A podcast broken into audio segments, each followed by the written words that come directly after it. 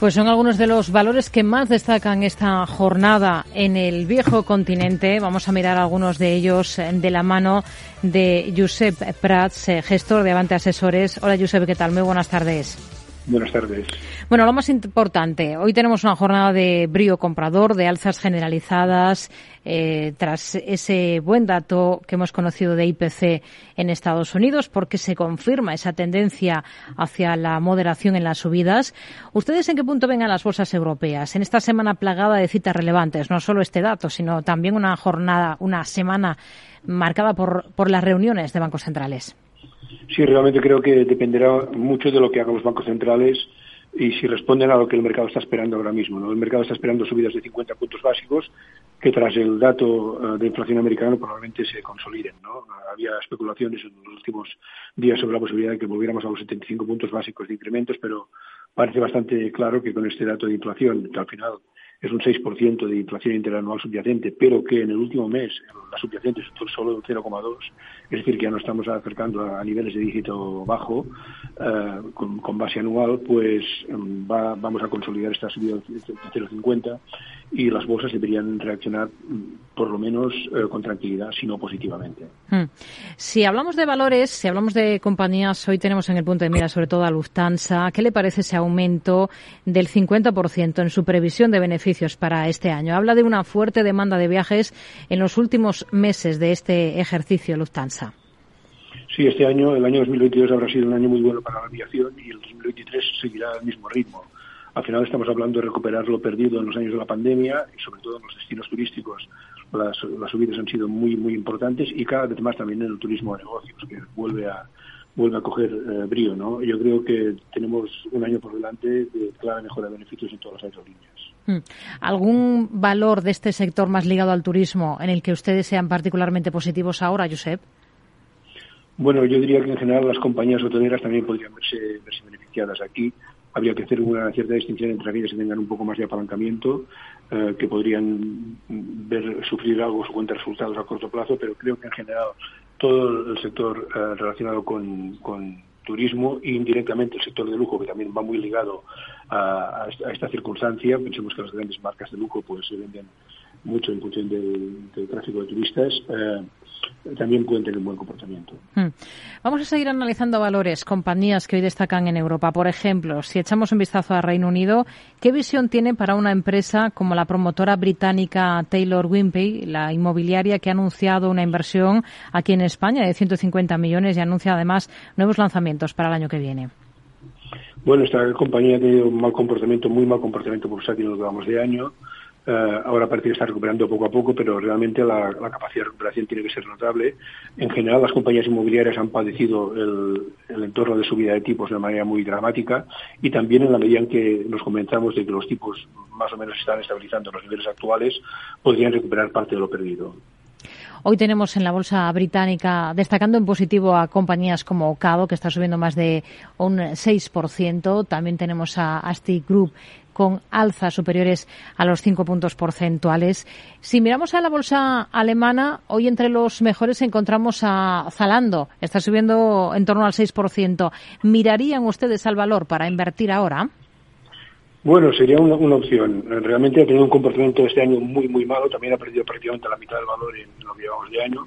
Eh, podría cerrar cerca de, del punto de equilibrio en términos de beneficio neto, pero eh, sí parece que el incremento de ventas sigue siendo sólido y el modelo de negocio eh, parece rentable. ¿no? En una perspectiva de, medio plazo es una compañía que podría acabar teniendo beneficios sobre ventas del orden del, del 3, 4, 5%, con unas ventas de cercanas a, a los 20.000 millones que tienen previstos para el año 2025, pues no pondrían beneficios del orden de 700.000 millones eh, de, euros, que para una categoría bursátil de 9.000 pues se ponen en Pérez de, un dígito o de, 10, 12 veces como mucho, que para una compañía con estas perspectivas de crecimiento es bastante interesante. Hmm. Hoy tenemos en la bolsa alemana también a HelloFresh con alzas de más del 6%, a Delibre Hero con importantes avances, en este caso superiores al 8%, y tono positivo en Adidas. El rebote aquí supera los 5 puntos porcentuales. ¿Qué visión tiene para Adidas? Bueno, Adidas ha pasado un periodo de transición bastante complejo con cambios de directivos, eh, con pérdida de, cuota de mercado, con estrechamiento de márgenes, pero el precio que cotiza ahora creo que es lo suficientemente bajo como para que vuelva a ser uh, atractiva. Hmm. En el mercado francés hay algunos valores también con un comportamiento bastante destacado en positivo esta jornada. Uno de ellos es ST Microelectronics. De hecho, está liderando las alzas dentro del CAC 40, más de un 3,5% arriba. ¿Le convence la compañía ahora? Sí, nosotros tenemos posiciones en compañías de semiconductores. Tenemos ST Microelectronics, tenemos Infineon y la fabricante de equipos para semiconductores, que es ASML. Estas tres eh, compañías hoy lideran las subidas en los 250, son compañías de múltiplos autos sobre beneficios, pero con unas perspectivas de crecimiento muy elevados. Estas en la medida en que los tipos de interés se estabilicen en, los niveles actuales aproximadamente, incluso algo superiores, pero que ya descartemos eh, subidas ininterrumpidas de, de, tipos, pues pueden tener muy buen comportamiento. Para una compañía como Nivel Rodanco, que ahora mismo está subiendo también más de un 3%, ¿cómo ven las cosas? Eh, antes hablábamos de inmobiliario, en este caso en Reino Unido. Está ese del mismo sector, pero más ligado a centros comerciales. bueno, expectativas para el valor visión.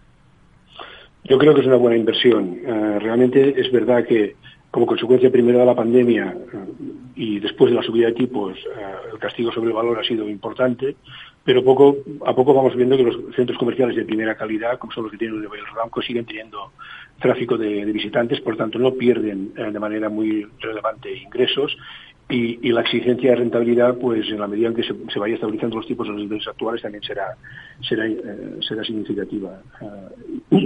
ahora mismo esta compañía tiene, tenía un problema de de excesivo endeudamiento como consecuencia de las centros comerciales en, Estados Unidos, pero poco a poco van invirtiendo y la verdad es que ahora mismo el precio que cotiza permitiría que cayera un 40% del valor bruto de sus activos para deducir a la deuda todavía presentar un potencial de normalización importante. Yo creo que puede ser una buena opción.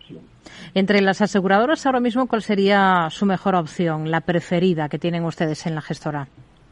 Pues la preferida sería uh, AXA en primer lugar y en segundo lugar Generali. ¿Por qué?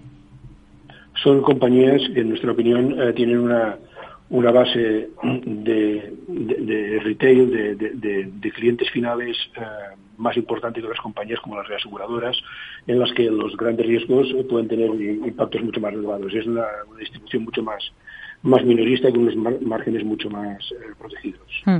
El sector asegurador al que le viene muy bien ese entorno de subidas de tipos de los bancos centrales lo mismo que al sector eh, financiero, aunque luego hay que ver también cómo la desaceleración económica eh, hace repuntar esos datos de, morosidad. Eh, dentro de la banca, ahora mismo, ¿cuál es la principal apuesta que tiene?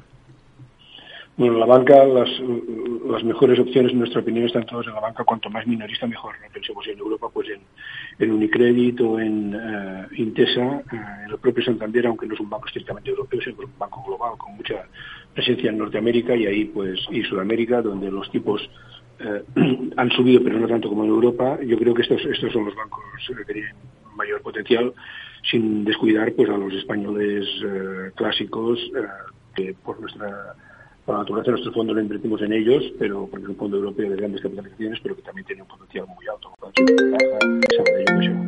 Hmm. Eh, decíamos al principio que es una semana clave por esas reuniones que tenemos de bancos centrales. Mañana mismo decisión de tipos de la FED, el jueves Banco Central Europeo. 50 puntos básicos es lo que esperan para ambos. Sí, esperamos 50 puntos básicos en ambos casos y creemos que eh, el potencial de subida adicional no irá mucho más allá de 50 puntos adicionales en, Europa y quizás 25 o 50 más también eh, en, Estados Unidos. Creemos que el punto de llegada puede ser el 5% en Estados Unidos y puede ser eh, algo menos del 3% en, en, Europa probablemente. Yo creo que los puntos de llegada máximos están en el 5 y en el 3 en ambos casos y si eso es así y se estabilizan en esos, en esos niveles en, en primavera del año que viene y se mantienen durante unos meses para luego caer a final de año, pues creo que todo respondería a lo que mercado está esperando. Josep Prats, gestor de Avante Asesores, gracias. Muy buenas tardes. Gracias.